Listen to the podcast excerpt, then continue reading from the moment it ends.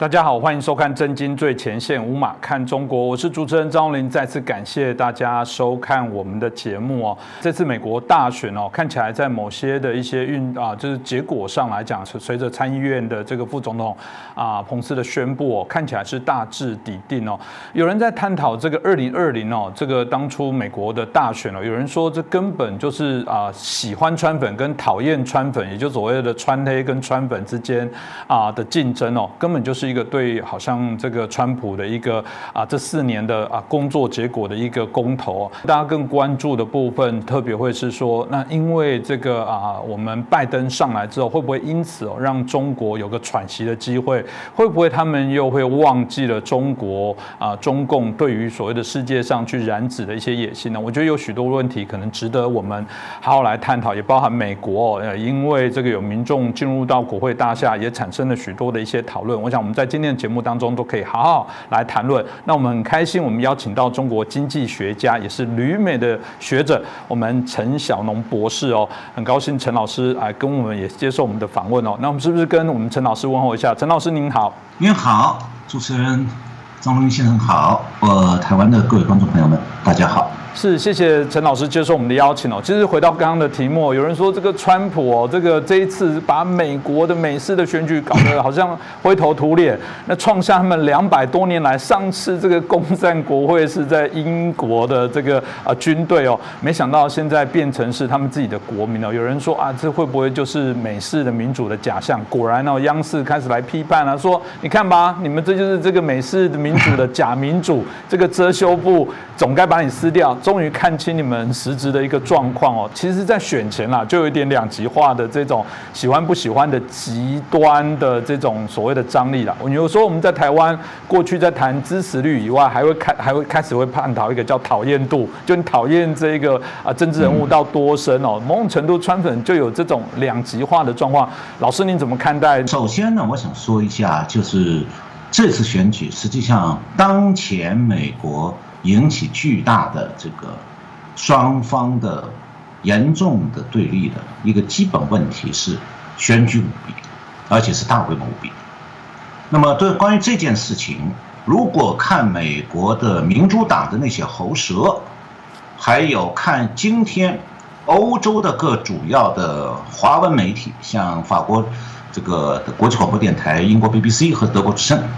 他们是基本上一面倒的和美国民主党一个立场，就是说完全否认有任何选举欺诈、选举舞弊。那么相关的事实呢，实际上是已经讨在美国讨论两个多月了，真相基本上都出来了，就是说至少有六个州存在大规模选举舞弊。因此这一次，这个经昨天的国会的参众两院联席会议，双方共和党。这个参议员和众议员挑战那几个州，要拒绝他们的这个舞弊的结果。那么，当然最后结果大家都知道了，挑战失败，多数人要掩盖舞弊真相。那么，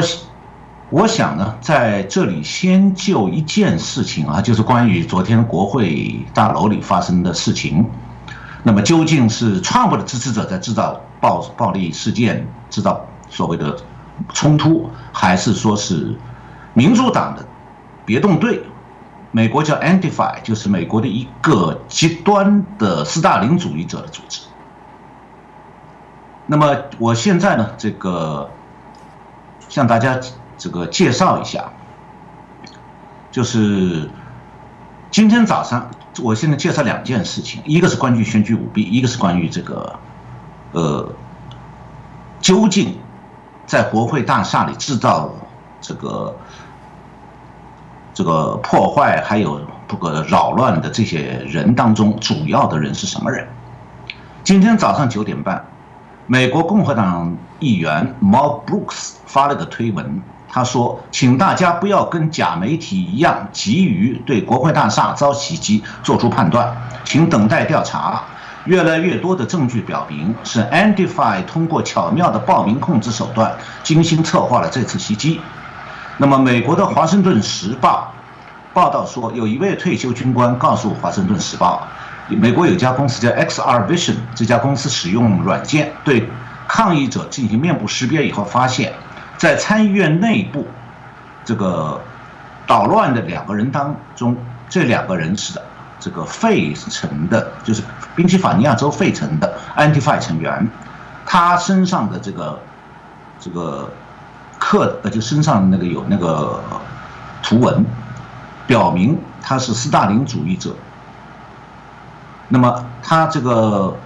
刚才我提到这位共和党众议员毛布鲁克斯还说，Antifa 通过暴力来促进无政府状态，并希望美国成为支持斯大林主义的国家。那么这件事，我刚才引用的这个共和党众议员的话，基本上是把这个昨天在国会发生的事情的真相已经说出来了。那么我再介绍一件事情，就是今天，也。是美国联邦参议院的国土安全与政府事务委员会主席，叫 Ron Johnson，他发了一篇声明。他在声明当中说，数以百万的美国人担心选举充满了欺诈，这种担心是合理的。那些失去信心的人不是疯子，他们是深爱美国的爱国者，他们对过去四年所目睹的一切感到震惊。像联邦调查局对一位正式当选的总统，指的是川普总统。对一位正式当选总统进行了彻底的所谓腐败调查，然后一个严重偏袒的媒体选边站队，并利用他的权力干涉我们的政治，其程度远远超过任何外国实体所希望达到的程度。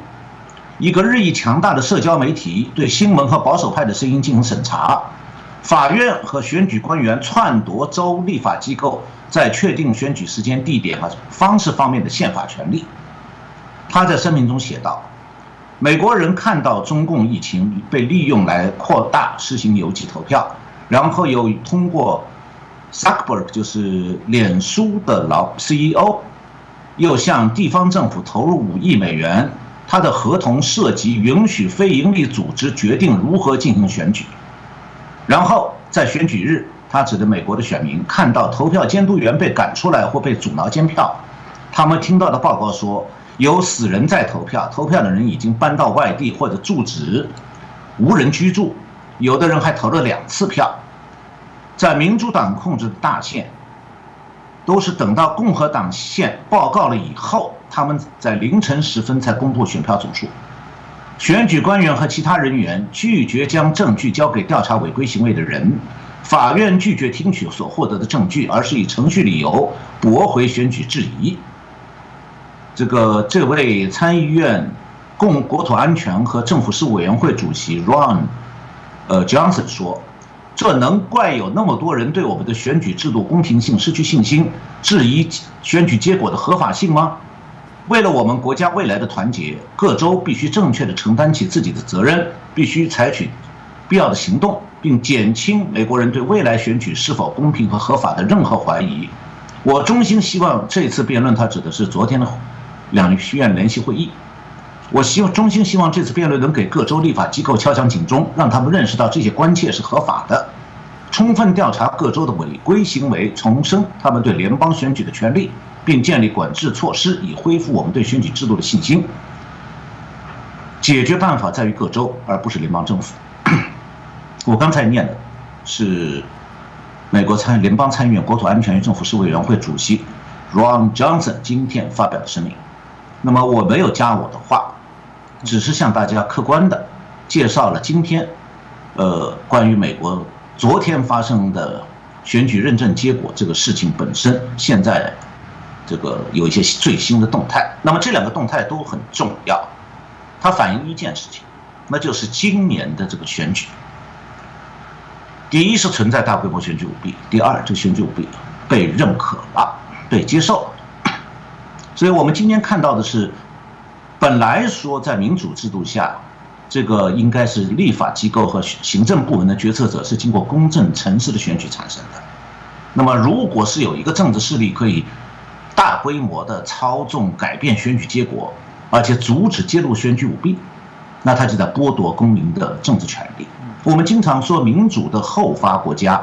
可能民主不太成熟，选举里面有一点小的舞弊，那么所有这一切。看来都不如今年美国的规模大。虽然我现在讲的这个结果，呃，很多台湾朋友听了会心里不舒服，说我们希望美国不是这样。的确，我也希望，我和很多这个美国朋友，我们投了票，但是我们的票被那些个伪伪造的假票影响的那些州给冲掉，最后美国选举等于被绑架。那么今年呢，我们看到情况是说，在立法方面。很多的州议会本来是要立负责立法保护大选的安全和公正，那么现在呢是很多州立议会不但没有充分履行保护选举安全和选举公正的立法责任，有的州还通过了破坏选举安全和选举公正的法律。那么在执法层面，那么本来说。这个选举舞弊这样的政治犯罪一旦发生，不管规模大小，司法系统各级检察官是必须违法必究，主动指挥执法部门展开调查，然后针对嫌疑人依法提起公诉。那美国今年的情况是说，实际上是在执法方面，尽管两个月来每天都在讨论各个州哪些州存在各种各样的舞弊，但是基本上所有各州的。检察官都是袖手旁观，假装不知道选举舞弊的存在，也不履行执法责任。那么在司法方面，各级法院的法官本来是应该违法必判，依法让所有的嫌疑人受到法律的制裁。而美国今年存在的情况是，一些法官不是违法必究，而是违法不究，法官自己逃避司法职责。那么除了这个以外，美国实际上还发生了很多变化。呃，如果不是对美国的过去这些年的变化有比较深刻认知的话，一个普通旅游者感觉不到美国发生这么多变化。首先就是关于民主制度基础的几个部分：新闻自由、言论自由和学校教育的信息自由，早就开始遭到破坏。新闻自由呢，很明显的，美国一些媒体转变成了政党喉舌，和中共的人民日报一样，和中共的中央电视台一样，就是说不利于他们党的话不说。不利于他们党的消息不报道，那么言论自由被破坏呢？是现在大家都使用社交媒体，但是主要的社交媒体公司执行言论审查，凡是不利于美国民主党的言论都被封杀，起码他会在比方推特上给你贴个蓝标警告。那么学校教育的信息自由也被破坏了，现在小学和大学、中小学、大学的都已经按照政治正确的标准终止了校园内的自由信息传播。只许灌输政治正确派的理念，以此对学生洗脑。所以，实际上，美国多年来自以为傲的这个民主制度，今年是从内部被攻破颠覆了。那么，这个颠覆的势力呢，实际上是政治正确派。我不把它叫做一个党，原因是它政治正确派不只是民主党，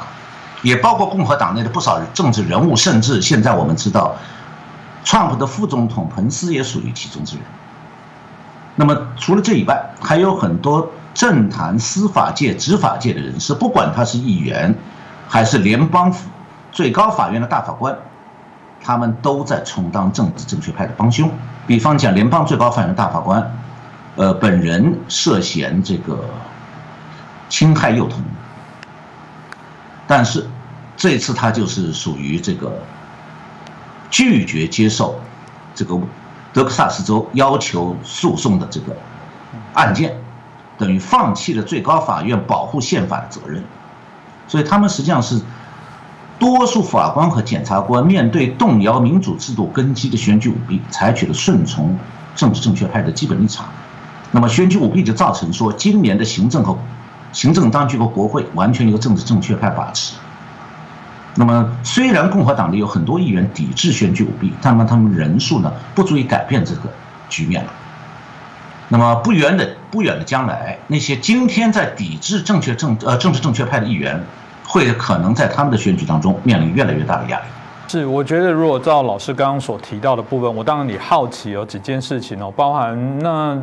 听起来，当然我就说美国会不会因为这样子撕裂的部分会越来越加剧哦？而且有人哦开始有一个论点哦，当不管从阴谋论或者从实物上对于这个支持川普的人不利的部分，会说因为美国现在的动乱，那因为你看这些啊川粉的闹事，原来可能还有一些较为所谓理性的会想要来这个关注所谓的这个到底有没有选。举舞弊，会不会因为这样子攻占国会之后？可能一笔勾销了，大家反过头来，哎，这会不会是一个阴谋？反而让大家变成在谴责暴力事件，而忘了去谈更本质的是为什么他们会为这件事情生气？主要就是刚刚提到的，这是一场可能有舞弊这个重大议问题的一个一次选举，就会不会因为这一次的部分而因此抵消，而不会再追踪了呢？呃，确定结果是这样，而且不只是美国。世界上大部分西方国家的媒体和美国民主党，因为价值观是一致的，民主党是政治正确派，嗯，所以他们采取的完全是相同的步骤，就是完全抹杀选举舞弊的事实存在。我为什么刚才前面念美国司法参议院司法委员会的这个主席的今天的声明？他的声明明确的说明，选举舞弊并没有被抹杀掉，选举舞弊仍然。是个很大的问题，他希望各个州的议会去调查，但是我知道他这个呼吁不会有任何效果，嗯，他改已经改变不了了。不要讲美国一个参议院的这个国家安全和这个公共事务委员会的主席好像很有权威啊，嗯，这个大选舞弊是一个先牵涉到全国各种势力综合在一起，民主党为主加上共和党一部分人配合，所以。现在选举舞弊很快就会被压下去，就是这件事情不会再提，然后所有的冲突，所谓比方讲，昨天我提到了，呃，刚才主持人也提到，所谓昨天的川粉冲击国会大楼。现在我刚才今天一早，呃，就是提到今天一早有一个国会众议员，共和党议员 Mo Brooks 发在推特上说清楚了，华盛顿时报也报道，那就是说，其中。制造冲突的暴力行为的行使者是民主党的便衣别动队，就是 Antifa，Antifa 就是今年在黑命贵运动前后，在全美国各城市制造骚乱的那股势力，他是有人专门花钱买的，就他们是不拿钱不干事，嗯，所以实际上这里边有有阴谋是毫无疑问。为什么今天共和党那个议员？这个 Brooks 会专门发推文解释说明这一点，就是说他大家都清楚，制造国会骚乱的，表面上看起来好像是共和党的支持者，但是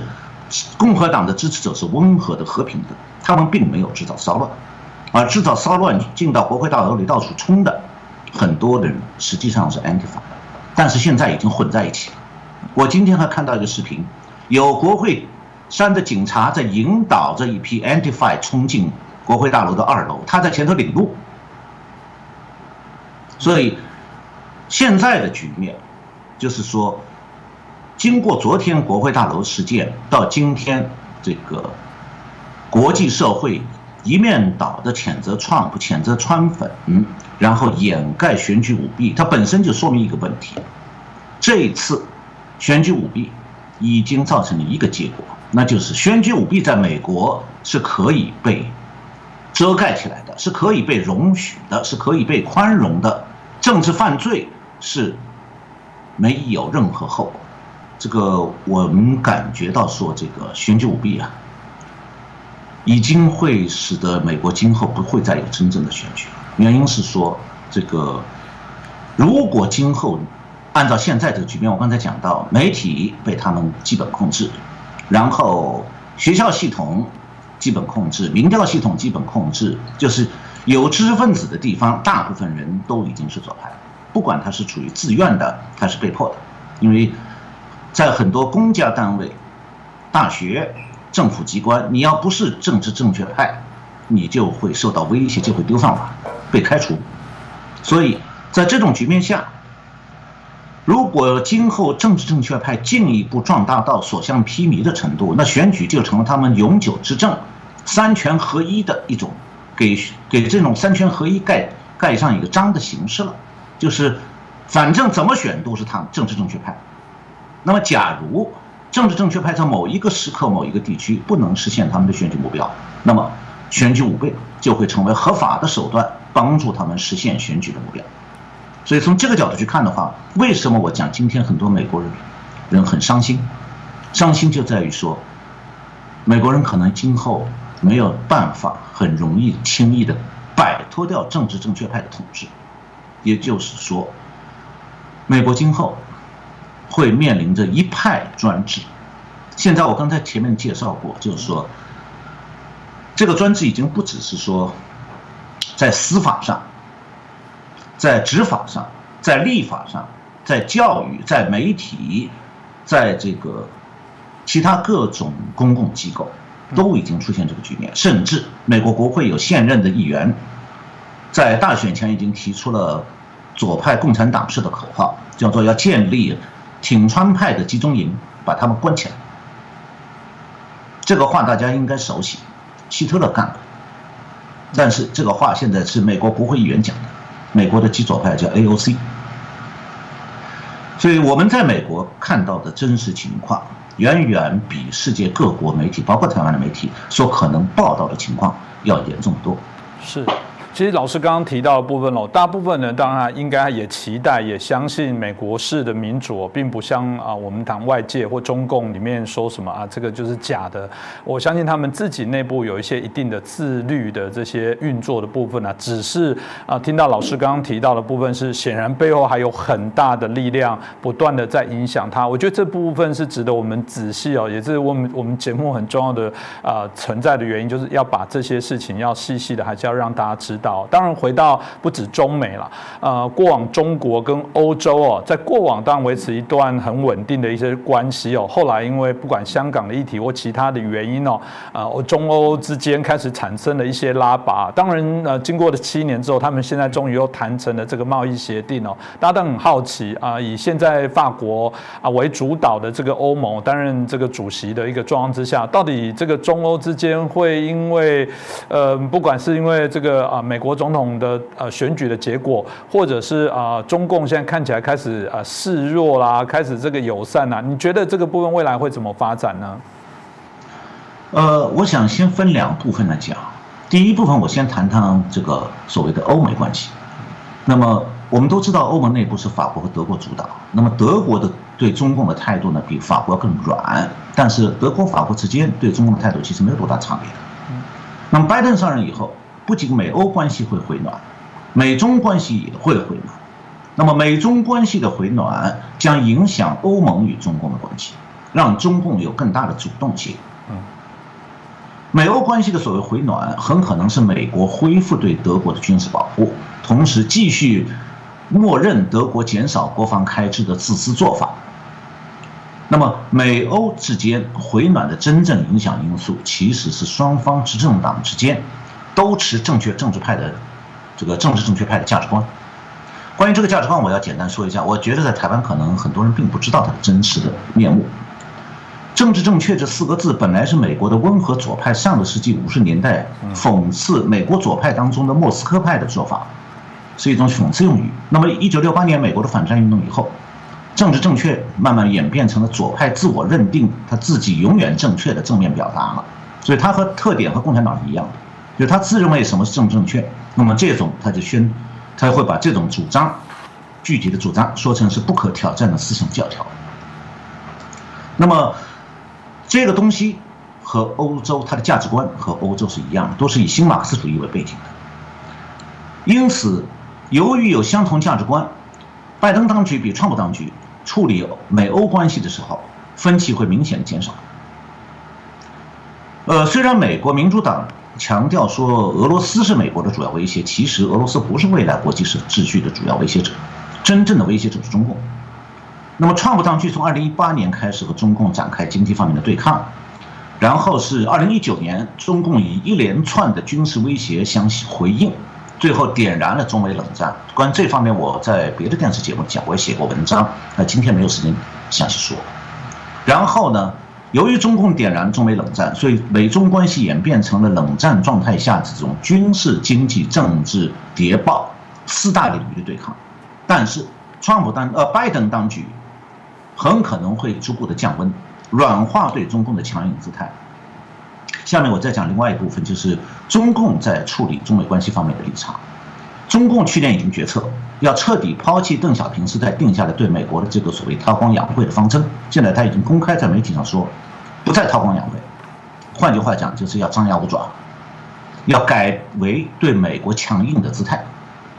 那么从内政层面来看的话，中共现在已经意识到，它经济的稳定和政权的稳定取决于对外贸易和国际资金的输入。那么现存的国际智慧序呢，对公中共来讲已经构成一系列束缚。所以中共的选择是说，他要解决国内经济问题，就只能突破现有的国际经济秩序。那么要主导国际经济秩序，让这个经济秩序为他的利益需要服务。他就必须要软硬兼施，所以中共现在是软的一手是用市场去诱惑西方国家，硬的一手是军事威胁，主要目标是美国。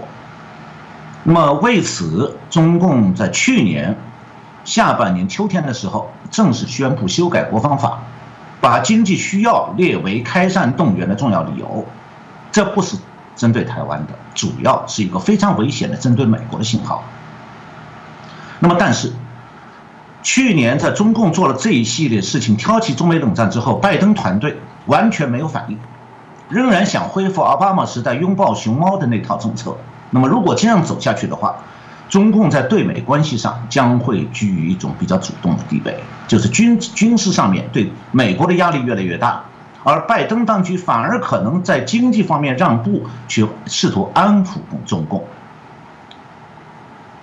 我觉得这个美国今后啊，对这个世界的所谓领导，在很大程度上要受到政治正确派的价值观主导，就他对中共的态度会更加两面化。一方面呢，就是美国的政治人物和中共之间会在国家层面和个人层面做各种利益交换。那么另一方面，呃，民主党会比共和党更多的批评中共的人权状况。但我必须要指出一点，这一点是很多人不清楚的。政治正确派的价值观的意识形态基础是马克思主义，和中共相同，所以政治正确派当局并不会对中共有敌意，有没有敌对意识的？也正因为如此，他才会表演批评人权秀。所以他批评中共的人权，不是因为对中共的专制本质有敌意，而是说他要掩盖，通过批判中共的人权来掩盖自己对共产党的好感，这。是民主党对华政策的一个很重要的特点，所以大家不要被民主党批评了两句什么什么地方的人权，然后就觉得他对中共很有打压，不对。这个部分当然呃老师刚刚提到的部分了，所以我我们当然就刚刚的问题在讨论，所所以老师是可以很肯定，这个在拜登领导的接下来的美国，基本上等于就是让中共会有很大的喘息空间。您的预测大概是这样子喽？是。因为实际上，在拜登团队这个大选之前，他的一些团队成员已经公开宣布了拜登未来的对华政策的基本走向，说的很明确，就是回到奥巴马时代，拥抱熊猫，然后假定说抱了熊猫，熊猫就很乖了。嗯，其实熊猫往他口袋里塞点钱，他就就拍拍熊猫的背，说你乖一点啊，不要欺负别的小动物，完了。当然啊，除了刚刚提到这个选举之后啊，美国总统换人之后会产生的一些改变以外哦，那大家也在谈到英国智库经济和商业中心，他有做一个报道很有趣，是说他说整个肺炎哦，疫情武汉肺炎疫情这个整个啊延烧之后，呃，按理大家都受到很大的一些重创哦，其实包含中国现在大家都怀疑说它也有掩盖了许多的一些疫情啊，美国更不用讲，也是我们目前啊最严重的这样的国家哦，那但是。他做的预估倒蛮有趣，他说他二零二八年就有可能会超过美国，成为世界最大的经济体，而且比原来大家世界专家预估还提早了五年。就大家搞不太清楚，就说不是一方面，现在一直说它经济呃有很大的问题了，已经快崩溃了，所以不得不用内循环的一些方法。然后哎，外国的学者又开始啊，这个机构又说没有，他们事实上还是很厉害，他们还是一个经济的强势体。这个到底？怎么回事？我觉得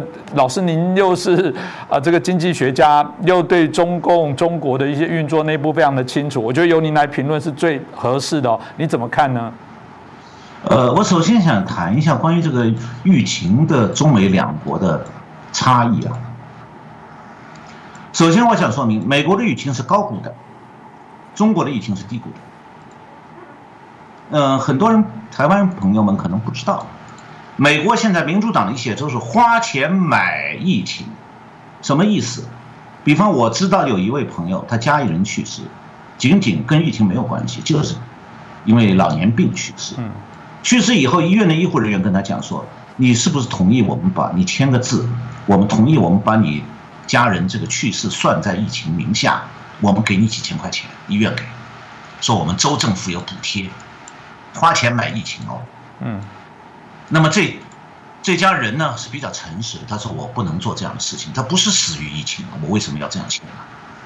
那人家还反复劝他，很遗憾的说，好可惜哦，几千块钱哎，别人都要这个钱的，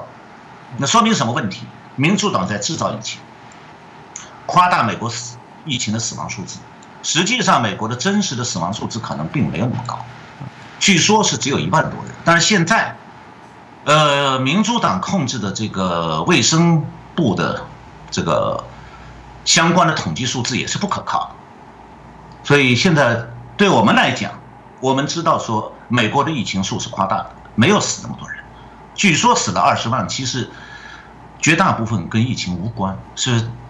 疫情期间死美国现在死亡的人，不管与疫情有没有关系，都算到疫情是头上，所以因此疫情死亡数比真实数据扩大了二十倍。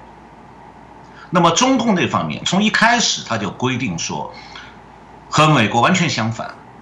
中共是规定说，只要你疫情没有严重到相当的程度，不许报你感染。嗯，这是中共的医疗规定，所以我专门做过这方面的跟踪，而且我手头有很完整的这个中共的规定的条文，我还专门写过文章讲这个问题，所以。中共的疫情可能比真实数据压低了百分之几十到百分之几百，而美国的疫情被民主党各个州的政府夸大了很多倍。那么这种情况下，两国的疫情根本就不可比，所以谈不上谁好谁坏。但是这个问题现在也讲不清了，因为媒体现在不是新闻，呃，就是美国没有多少媒体，就是按照自由媒体标准。《纽约时报》不是媒体，它是喉舌；《华盛顿邮报》也不是媒体，也成了喉舌。所以，作为喉舌，你就不能相信他讲的话，因为他是代表他的一个政治集团在讲发言。所以，这样的话，就是凡是不利于民主党的所有的消息，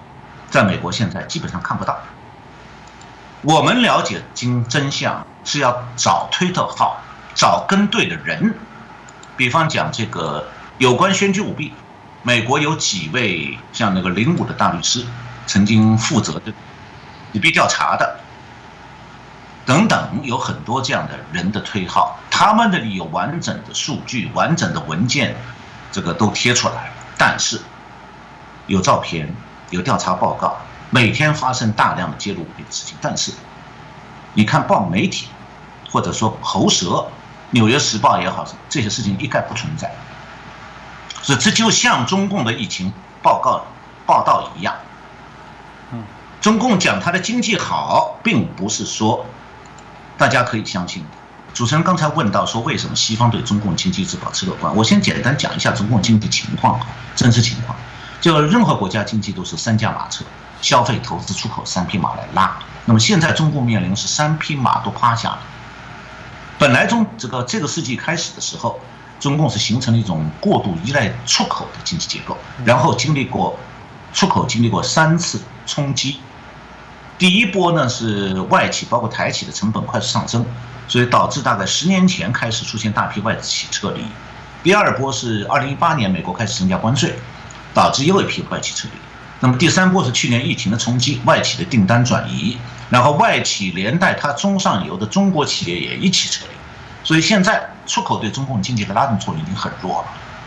那么在这个出口依赖逐渐难以支撑的情况下，过去十几年，中共又把房地产拉开发当做拉动经济的一个主要产业，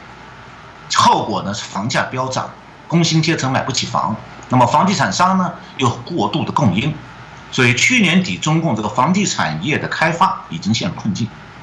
房地产业和地方政府这个基础设施开发债务开始冲击银行业。潜在的金融危机已经到了中共不得不严加防范的程度。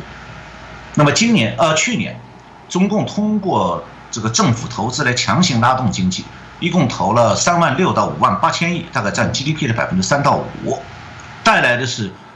花占 GDP 三到百分之三到百分之五的政府投资，拉动的经济只有两点六个百分点，所以今年中国已经不敢这样再做了。那么，这是房地产业已经不能再扩张了，走到头了，这个支柱已经不行了。那么，房地产价格同时也影响到消费，因为它价格房地产价格的飙涨，同时造成相消费的相对萎缩，再加上出口企业大批的裁裁员。所以中共现在又出现了制造业产业链中断，又导致一大批企业倒闭或者裁员，所以中国大陆现在失业率到百分之二十，居民的这个消费力非常疲软，也就是说，消费、投资、出口这三条路都走不下去。哎，在这个局面下，为什么西方对中共经济一直抱乐观态度？我想呢，大概有四个原因。我们在这边，在美国这边看呢，因为中共对经济新闻的向来是管制的。所以你要从零散的资讯里头发现整体经济的真相本来就很难。比方讲，中共的官方失业率就完全是假的，就和它的疫情数据一样。所以这时候，第一个原因就是这个原因，就是外界特别是国外的观察家对中国经济的评价常常是见木不见林，原因在这里，就是他看不透，雾里看花。那么第二个原因是。所谓的境外媒体对中国经济的报道，往往是两类人撰写，一类是大陆出身的记者为外稿、外媒写稿，为外国媒体写稿。这类作者或者记者通常是不敢得罪中共当局的，所以他们是唱好不唱衰。嗯，这个另外一类记者是西方记者，这一类记者呢，多半既不真懂经济，也不能大量阅读中文资讯。所以他的资讯来源往往是来自于在大陆的中国人，是他的熟人。那么这些资讯供应者同样的不敢讲真，不敢透露真相，不然会被中共惩处。那么第三个原因是，外界经常把在中国的西方企业的意见作为对中国经济前景的判断根据，但这些企业多数是以中国销售市场为经营目标的，他们不敢说出真相，以免得罪中共。他也不愿意多想不利的前景，那会得罪股东。第四个原因是，华尔街还有一批面向中国金融业务的投行，那么其中既有大陆华人，也有哄美国投资者买中国股票的美国经纪人，他们为了自己的业绩，不管中国经济真相如何，一直在兜售中国股票，所以他们的立场也会影响到西方金融媒体的观点。这个我自己都有。个人经历，我已经开除掉好多个所谓的这个金融的这个这顾问，因为我有一些投资嘛。嗯。这个顾问经常会跟我讲：“你要买中国股票啊，很好，很好。”我说：“有要发来的。”我我说：“你只要跟我讲这句话，我就把你开开掉。”原因很简单，我就知道你是骗子。但是这样的骗子在美国很多，他们是白人。那么。今年起，中共是把复兴经济的希望放在拜登当局身上，但是已经撤离或者正在落实供应链多国化的这些跨国公司啊，不会再回中国冒意外的风险。比方讲，现在此时此刻，中国大陆的疫情又扩大，从东北正在向内地扩散，又是因为高度保密，所以实际上外界根本就不知道真实情况怎么样。那么中共现在呢，因为它的产已经出现了叫做各个行业产业链中断这样一个大问题，就是外资外企撤离，导致它一些这个一个行业某一个产品的生产链上一些关键零部件没有人生产，然后整个链条就趴下来不动。中共现在是准备说要花几年到十几年时间来修补这个产业链，我不知道它修补好有什么用处。已经时过境迁，十几年以后，完全是这个世界是两样的，经济繁荣的重点已经跑到别的国家去了。那么中国大陆的经济一这个繁荣是一去不复返了。但越是经济困难，中共越是穷兵黩武，这是共产党政权的特点。我们从去年中共对 Trump 就是这个态度。我相我相信，我在前面也提到过。拜登用柔软的低身段去想讨好中共、安抚中共，说一些空话，然后呢，这个对中共予取予求的各种要求，呃，设法满足，不但不会把中共为好为乖，相反会让中共更加觉得他可以对美国一气指使。所以说，今后的美中关系，从美国角度来讲的话，美国会处在相对弱势的地位，中共会变得比较强硬起来。这一点对全世界都是危险的。是。这听了老师谈到的部分哦，当然也是让我们所担心的部分。不过从今天老师啊，整个帮我们做的那么清楚的一些评析哦，大概当然我自己感受到了。第一个，真的不要啊啊，在这段期间呢，因为这些国会占领的一些相关的一些行为，而变成模糊了原来是不是有选举舞弊，或者大家不去追踪这些舞弊相关的问题。因为美国民主不完美，但民主当然也要调整。那我我们如果乐观的说，就是他会偷我们一次，不能让他。偷第二次，因为至少美国每四年还有一次有一次改选的机会。如果说大家都有一个普遍对于自由民主追求的想法，至少在下一次还可以把这些力量再聚集在一起。但总还是要先把这件事情厘清。就像刚刚老师说的，如果大家纵容舞弊这样的一些事情，不去追根究底，那可能不会是美国民主发展适合的部分。但也提醒中共不要缩嘴。相较起来，美式的一些民主还是呃远超过于中共现在。威权制度的一些方式了，我想值得我们好好来思考。那今天非常谢谢我们啊旅美啊经济学家呃我们的陈小龙老师哦，很清楚的帮我们做一些评析。我们希望未来还有机会能邀请您。那也很感谢我们节目都能邀请到非常多啊非常棒的这些评论者，可以让我们啊这个一饱耳福，可以听到非常多精彩的评析。那再次感谢老师，那当然也感谢大家的收看哦。那我们的节目从我们二零二一年开始，我们礼拜三跟跟礼拜六播出哦，那我们也也希望大家未来可以持续的支持我们哦。我们的节目啊，在礼拜六，现在又增加了礼拜三的一个时间。那我们希望透过一周两集的部分，可以更清楚的把这些相关的评论啊分享给大家。那也请大家帮我们点赞，帮我们转传，也欢迎留言。当然，更欢迎介绍给您的啊身边的亲友。如果他们跟我们有同样的想法，你也觉得他也需要更多这样的一些资讯的话，欢迎可以啊继续来支持。我们的频道跟节目，那再次感谢老师，也感谢我们观众朋友的收看。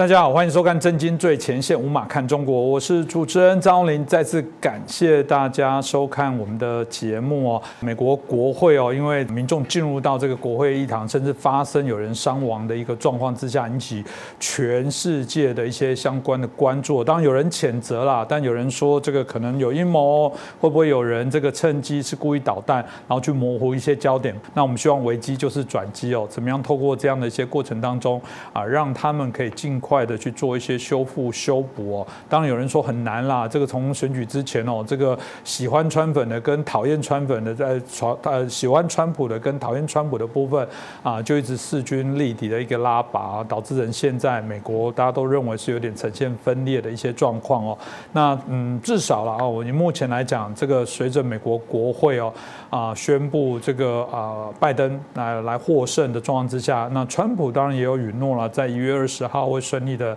啊，来进行这些交接。那当然，他还是啊，声称他自己是一个啊非常伟大的一个任期啊，在美国作为一个非常重要的一个指标跟典范。我想值得我们大家好好来做一些关注，看后续的发展到底会如何哦。那我们今天很开心邀请到两位来宾哦，帮我们好好来解析。首先邀请到的是我们台湾智库的咨询委员，我们张国成老师。主持人彭笑大哥，各位观众朋友，大家好。是，接下来是介绍我们前国大代表们黄鹏孝大哥。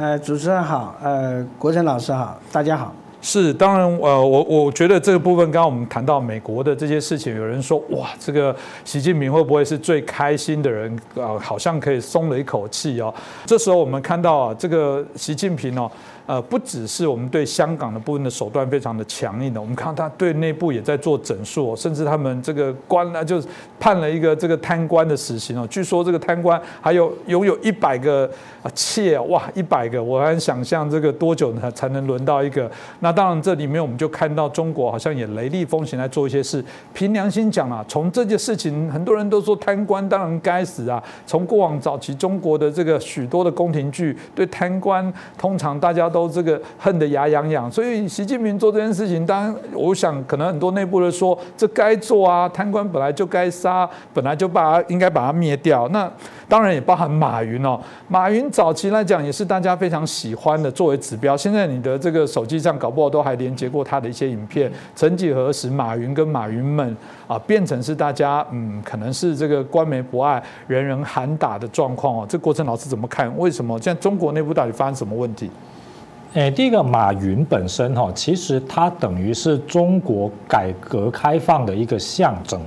好，在邓小平时代呢，改革开放是先给农村，好给农民，好自由啊，开放外资。好，到了江湖时代哈，中国这个改革开放已经到了一个阶段，中国认为哈，在整个全世界的经济的领域哈，它开始要有声音了。好，甚至他开始要居领导地位了，他要有全世界都能够拿得出来的资本家了。也就是说，全世界的大富豪、大资本家哈，不能只有白人了，要有中国人了。好，这样的概念之下是马云兴起的一个重要条件。所以在马云兴起的过程啊，当然不能说马云没有什么才干，马云是能干，这大家不会否认。但是中国官方有没有给马云开绿灯？有没有给马云一些这个政策上的优惠？有没有这个特别的扶植马云？我想这个大家非常清楚的，因为呢，让全世界有一个拿得出、知道中国一个拿得出来的首富级的人物哈，世界级的人物哈，是中国迈向世界、成为世界经济体哈，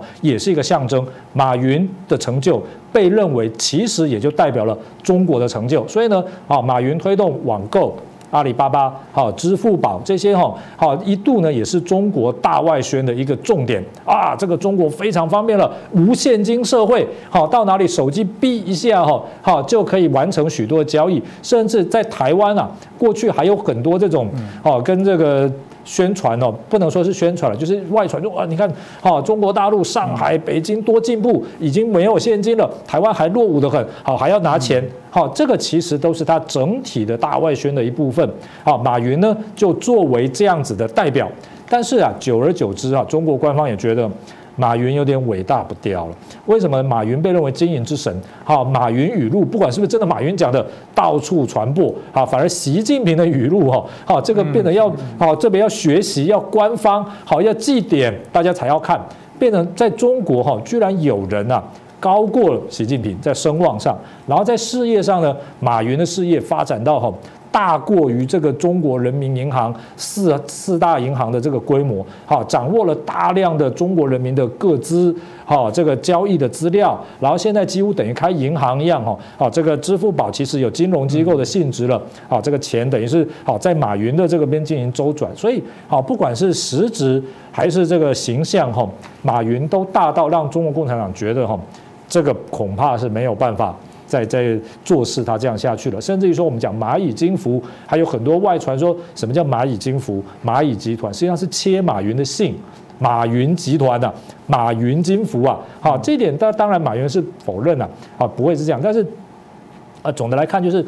这种个人影响力哈，在中国怎么有人可以？好，影响力大过习近平呢？这不行的。所以这第一个哈，就种下这个啊，马云出状况啊，或者是现在被中国当局哦，好，他们成为严肃对待的一个潜在的原因呐。那最近呢，我们知道说中国的这个资产管理公司华融公司的啊前党委书记，他是一个国营企业啊，这个负责人赖小明，刚才啊这个主持人讲到，这个最近被处死刑啊啊，为什么呢？说他有一百个情妇，但是他不是他被处死刑的主要原因啦，因为那他只被判一年了，重点是说他贪。污，啊，这个啊，以权谋私，哈，啊，这个不法所得达到七十七亿台币啊，好，所以呢，他被判死刑。实际上来讲，哈，七十七亿台币当然是一个天文数字，可是相对于马云啊，那是一个零头的零头，而且呢，以他的这种 行为，哈，其实就中国官方过去来看哦，罪不至死。而且他也宣布认罪了嘛，然后也愿意上缴他的这些不法所得哈，所以呢，这个还被判死刑。当然之后会不会真的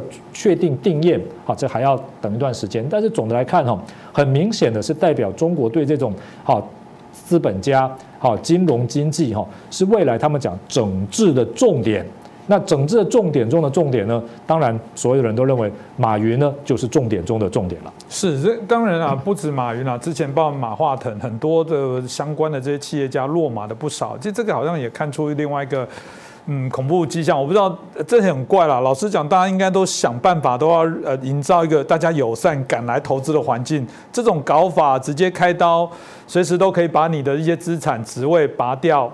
我我不确定这个，当然也是一个警告，味意味很浓厚啦。当我说过，他们总还是会用一个非常呃正面的包装，比方说这个贪污啊，当然要处死啊。马云，哎，马云，你真的问题不是这个老师刚刚讲的功高震主，是你让年轻人不知道这个节制消费、借钱，你会害人家家破人亡，会害他信用破产。总还是有一个美丽的包装在谈这些事情啊，所以我不知道这个后续的影响对中国所有的企业家，显然真的就刚刚讲的，全部信党，你别想要有自己什么创新，最终我想拿回来，我都可以控制，这是不是也是一个宣誓？没错，因为老老实讲，有一句话叫无商不奸呐，哎，中国人常讲无商不奸，你说企业能够做到那么大，百分之百都没有任何灰色的地方吗？百分之百都符合法律的规定吗？说老实话，法律是人定的，特别是在中国这个社会。所以呢，如果说真的要找马云的麻烦哈，好，我想揪一些问题，太容易了，太容易了，这不难的。好，但是问题是这些问题其实以前也是容许的。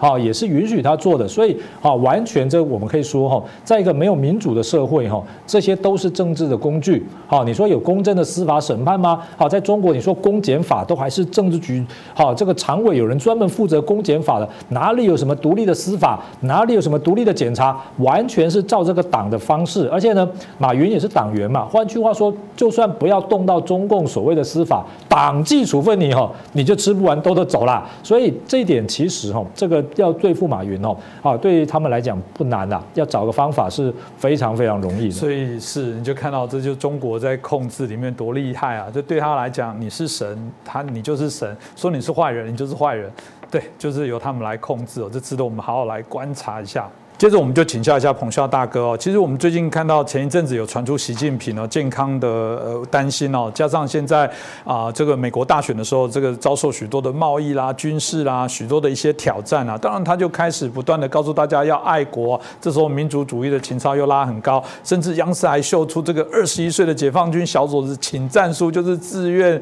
上去打仗，看起来这个哇义愤填膺。但比较好奇，说是针对南海的争端，针对中印的争端，还是？台海对台湾的警告，大家很好奇，说他们现在看起来又开始更硬了。而且我觉得从某个趋势来看，从他对于香港的议题，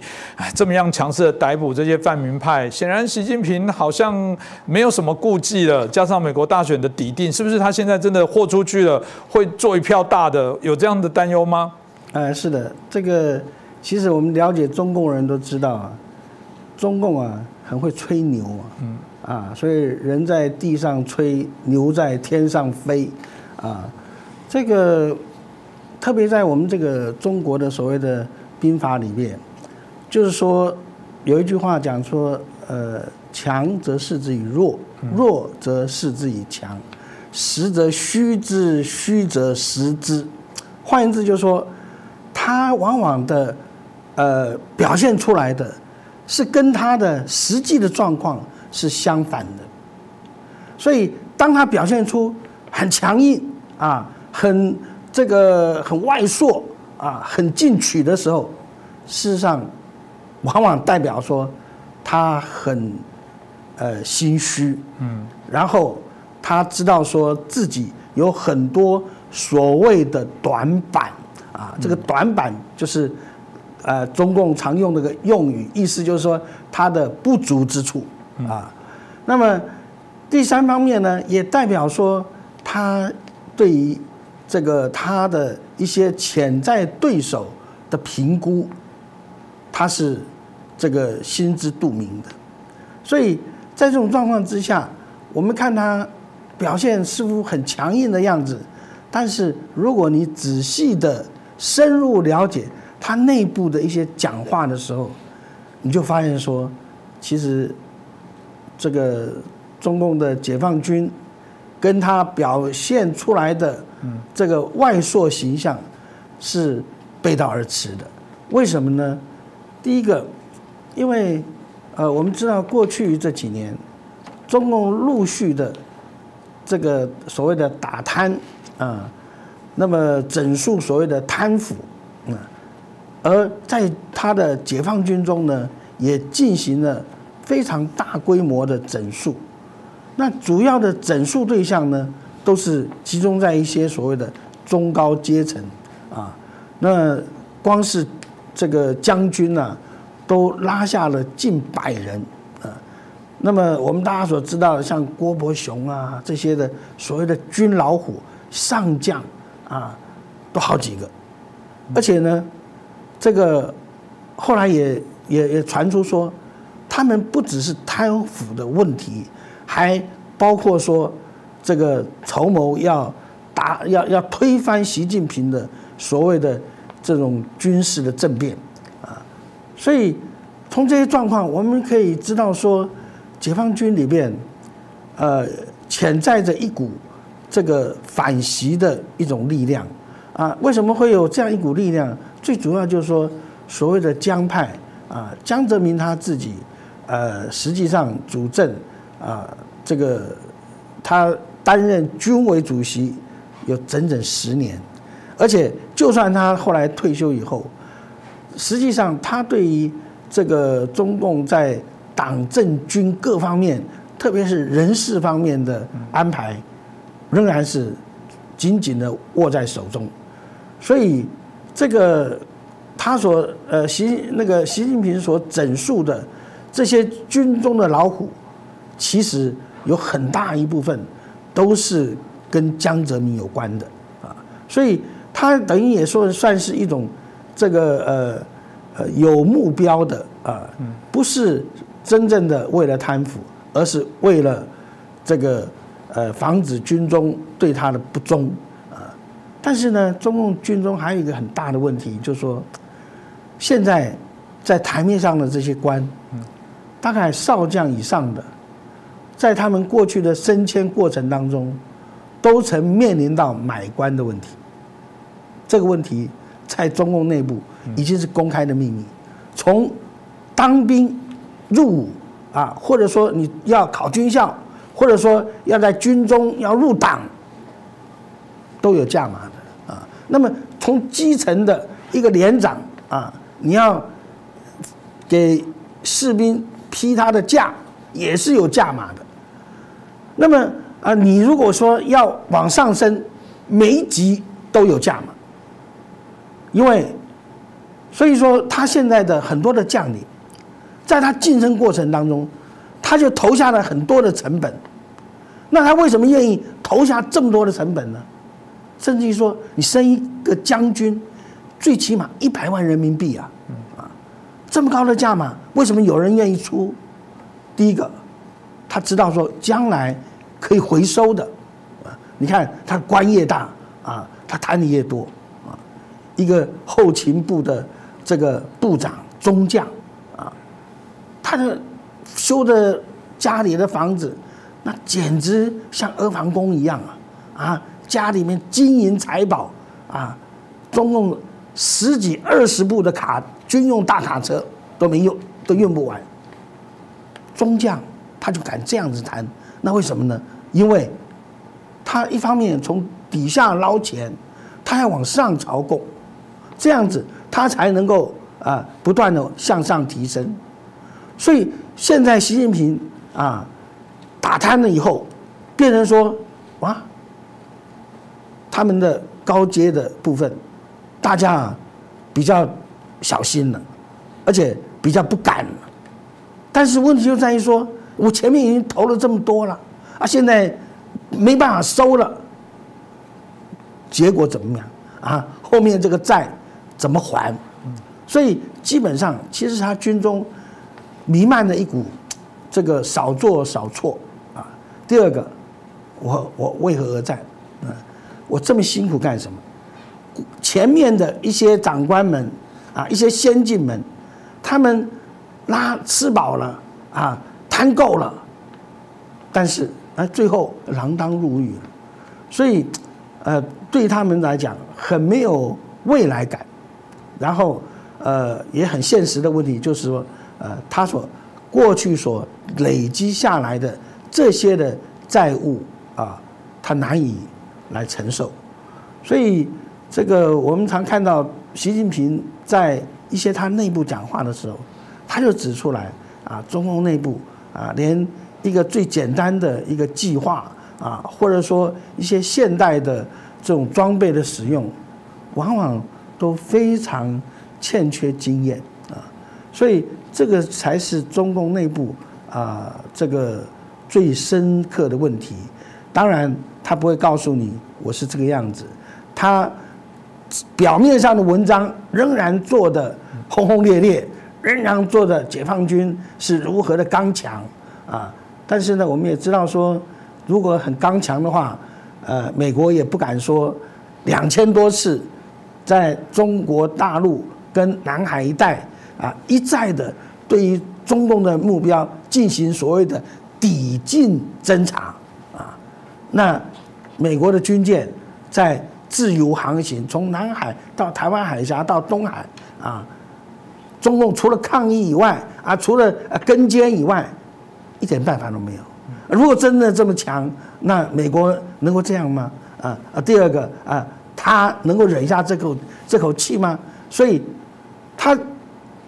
对美国他没办法。那么，他最好的出气口在哪里？啊，在台湾，对不对？啊，就没事来我们的西南海绕一绕，没事对我们讲一些狠话。但是呢，我觉得说，呃，我们大概听多了嘛。对不对？狼来了，听多了啊，然后呢，听他吹牛吹多了啊，大家渐渐的，我们整个呃社会大众都有了一种免疫力了啊，所以说再听他讲这些话，呃，基本上呃除了觉得很烦以外，影响不大。所以我们这一年来啊，中共的文攻武赫，呃，层层加码啊，一再说什么武统，但是很奇怪了。啊，最敏感的股市，一涨再涨啊，今天又涨了啊，一再的破新高，所以表示说，这个，我们大家都知道，今天我们不是单独的面对中共的压力，今天我们实际上是在所谓的啊整个的印太联盟之下，我们是其中的一员，他对我们的骚扰也等于是说在挑战。以美国、日本啊，还有 四方会谈啊，澳洲、印度啊为基础的这个印太战略里面的整个的第一线，所以呃，在这种状况下，我们大家有这种体会以后，所以它的文攻武赫的效果也逐渐的递减。是这个，刚刚彭笑大哥提到了，显然这个文攻武后，一方面刚刚提到的当然是柿子挑软的吃哦，但台湾也不软。我们之前说台湾像刺猬一样哦，这个你要来犯我，事实上也要让你付出代价。但另外一方面，听起来前半段彭笑大哥提到的部分是中国内部军方哦，显然这些所谓的军备的整理，除了呃刚刚讲的对外当然有一些功能以外，嗯，内部军纪的重整，然后枪杆子出政权嘛，总是谁能。握稳这个军方的话，才能确保他政权可以延续哦。这个大家不难想象啊，这也是啊，这个议题呃，值得我们也是一样持续来做一些关心哦。另外一个来探讨这个川普哦，虽然这个即将卸任哦，但还是必须感谢哦，在他任内做了许多啊对台友善的相关的一些法规哦，包含台湾的保证法。当大家会担心啦，就是未来这个拜登上来之后会不追认吗？不不过这个是国会通过了，还可以不追认吗？或者是？哎，故意这个嗯不认真去执行，我不知道这个未来的想象到底是什么。这个郭正老师怎么看呢？哎，我认为哈，其实这个台湾保证法本来在这个规范上来讲，也没有太超过已经很多年的台湾关系法了哈。也就是说，它其实是一个延伸啊。所以，好，其实只要台湾关系法的架构还在哈。啊，这个对台湾的当然就有一个基本的保障。啊，其他法当然是多多益善。不过呢，只要能够落实执行台湾关系法哈，我想这个对台湾的保障就很大了哈。嗯，这点是大家不用太担心。啊，当然如果说连台湾关系法都要改的话，那这个就是另外一个层次的问题。我个人倒是觉得哈，其实未来美国要怎么支持台湾哈，跟台湾自己的因素哈，恐怕是关系比较大的。比如说嘞，好讲军售。好，这个大家与其关心说呢，你这个美国会不会继续对台军售，还是有什么重要项目，不如看说台湾自己哈，对于对美军购好这方面投入的资源。决心，好，你能够分配多少的这个政府的预算在这个领域哈，其实这才是关键。好，其实这个在。台美的这个军售、军购的这个问题上哦，并没有存在说美国塞一堆东西来，你非买不可，并没有这样，而是所有东西哦，其实是你台湾提出需求，好，向美国提出好，才有可能得到这个军售，不可能说你没有提出需求的东西哦，好，他会拿来卖给你，不会，因为你立法院没有通过预算，他也收不到钱呢，他不会白送你的。像过去也有好，这个美国同意军售给台湾，台湾没有买，好，这个在马政府时代就很多，所以。一定是台湾自己有需求，然后呢，内部有共识，提出向美国提出哈，才有可能得到。所以，真正我们要看这个军售军购问题哈，是台湾自己内部的政治共识跟决心的问题。还有其第二就是资源分配问题。好，这一点来讲哈，这个美国呢，其实在这方面的这种主动性哈，没有台湾自己来的这么大。当然，有些项目我们可能啊提出，它不一定会卖。但是目前看起来哈，它真的在乎的是第一个。你的本身的这种军购的决心，第二个资源的分配，第三个哈，美国现在可能更在意的是哦，你对本身国防架构的重整跟革新啊，而不是说单纯的买一些军备，因为光买一些军备哈，如果你国防内部不革新了啊的话，其实对美国将来必要时候要协防台湾的话，还是一个很大的负担，所以其实它这个。我已经在过去已经多次提出啊，希望台湾重点是在于内部的强化。我相信这个将来的拜登政府哈，对这一块哈恐怕也是会更加的重视。那第二个呢，就是这个领导人互访或者是啊重要官员的互访，这个在台湾啊过去台湾旅行法哈其实已经有了，但是好在川普政府任内，其实我们可以看到在后半哦比较多了，好前段其实也相对。啊，也是比较保守，啊，因此这一块呢，我认为未来哈，拜登政府哈，可能跟川普政府的做法哈，不会相差太多。好，那这个在这样的情况之下，我们好还是应该要这个掌握一些比较务实的角度哈，先从台湾自己内部取得政治的共识做起，要不然的话，好像这个莱猪的议题，很明显现在内部的共识哈就没有达到非常完全的地步。啊，这个美国方面当然也就看在眼里，所以我再次跟大家报告，就是说台美关系未来会怎么发展哈，其实跟台湾自己。还是比较重要，因为台湾也已经是一个民主的社会哈，美国也不可能强人所难，或者是过度的在他的这个台湾呢伸展他的意志。那台湾呢，就是本身内部政治的共识。其次呢，就是台湾的执政者哈，会不会要考虑到两岸关系？也就是说，他会不会以两岸关系好跟他台美关系哦，先以两岸关系为重？好，然后呢，这个对台美关系哈，好受到这个他这个对中国关系好发展的影响，我想这一点呢，其实也是好这个我们。经常会忽略，但是也是非常重要的一个部分。是这个美中台哦，这个三角形哦，到底是等距的，或者我们看起来曾经有一段时间，这个美国跟台湾是近的，相对于拉中国是较远的部分哦。随着这个拜登政府上来之后会怎么改变哦？这个我想我们节目会持续来做一些探讨。我们看到他们国务卿蓬佩奥有宣布哦，这个美国驻联合国的大使哦，准备啊到台湾来做一些访问哦。哇，这个当然激怒中国，中共就警告这个川普，你不要再。做这些疯狂的这些举动，这是破坏中美的一些关系哦。洪江大哥，你自己怎么看待这件事？就是说，看起来川普在接下来到卸任之前，可能都还有一些动作。那你觉得台湾要怎么样来面对这样的状况呢？呃，川普现在剩下的呃任期还有差不多两个礼拜啊。那么呃，在这两个礼拜当中，他会做什么啊？本来中共是最担心的啊，他甚至于。呃，先打了预防针，说呃南海岛礁啊易攻难守，啊，等于是说呃万一南海岛礁面临到呃美国的挑战的时候，他可能守不住的啊。那么呃，但是呢，因为我们知道昨天呢，在呃华盛顿 D.C. 出了一些状况啊，就是呃一些支持川普的这个川粉们呢，在集会抗议以后。啊，还冲进了国呃国会山庄，啊，对于这个国会殿堂造成了一定程度的这种冲击跟损害，啊，这个事情在美国的这个所谓的民主政治的运作上面，呃，是一个呃非常负面的一种情形。当然，我们刚才主持人也提到，啊，这个是不是呃有有人？啊在这里面操作啊，故意陷川普于不义。但是无论如何，对川普的伤害实际上已经造成啊，所以这就会影响到川普在后来的这个两个礼拜当中，他可能会采取的一些的动作啊。那么，所以我们看到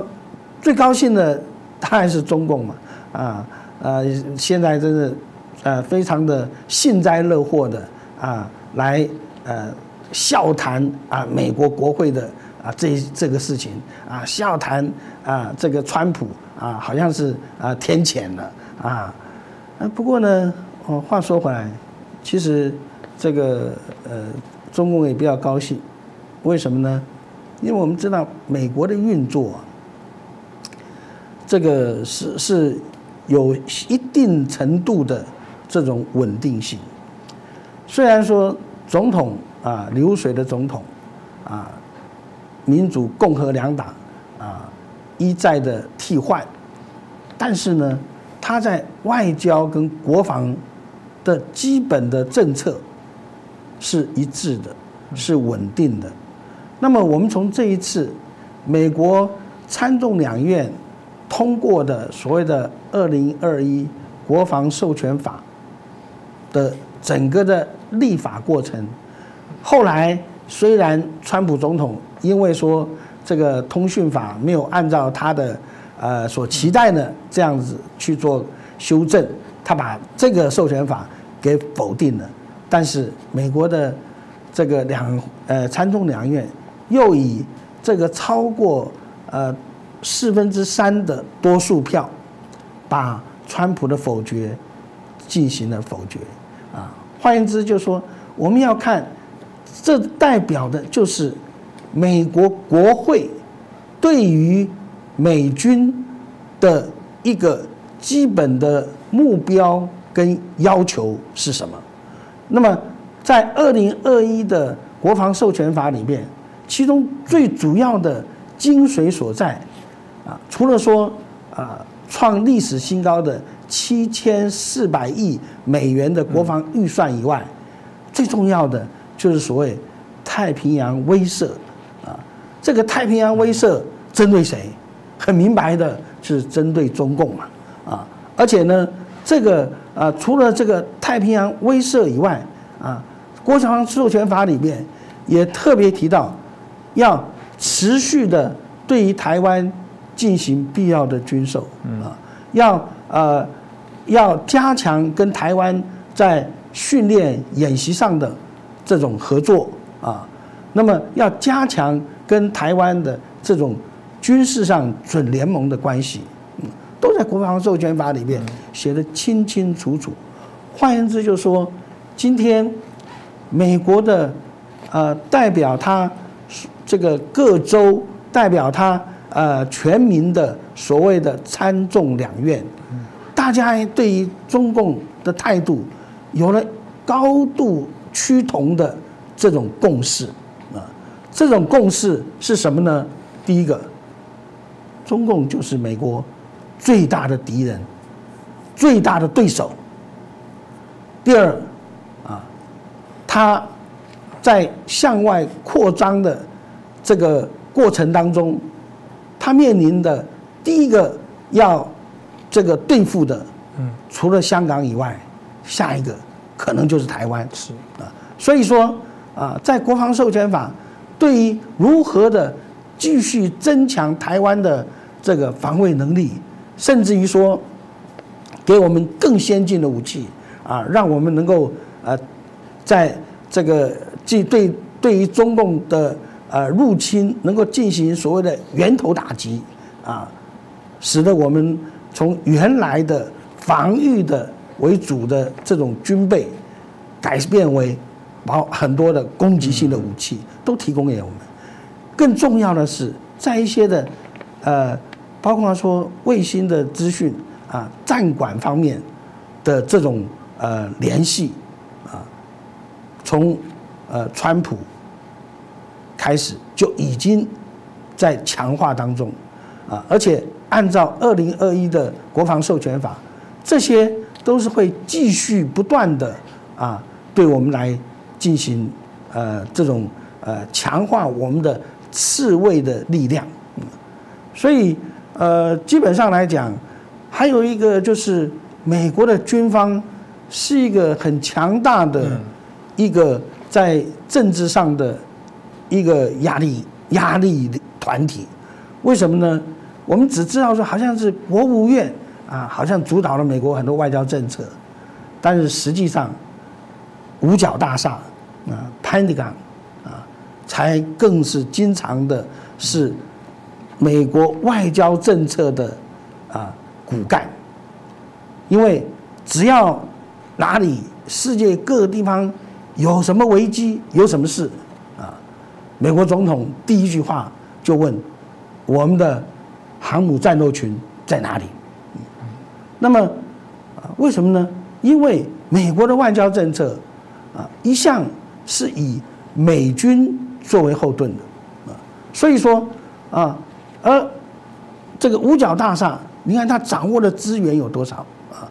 它的预算七千四百多亿美金啊，远远超过国务院的预算。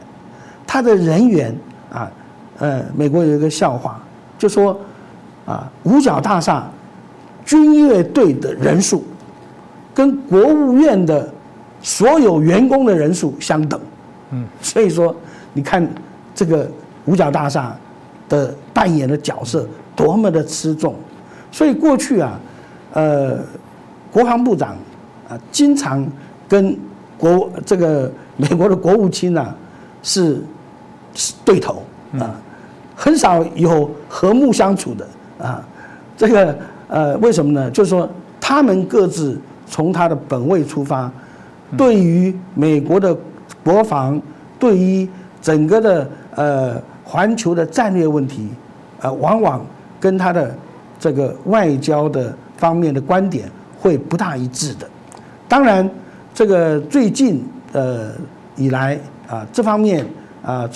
在庞佩奥。当国务卿的时候啊，国防部长啊，基本上跟庞佩奥是非常的配合。嗯啊，那么未来呢？呃，我我看现在拜登的布局啊，布林肯是他长期以来的这个智囊跟幕僚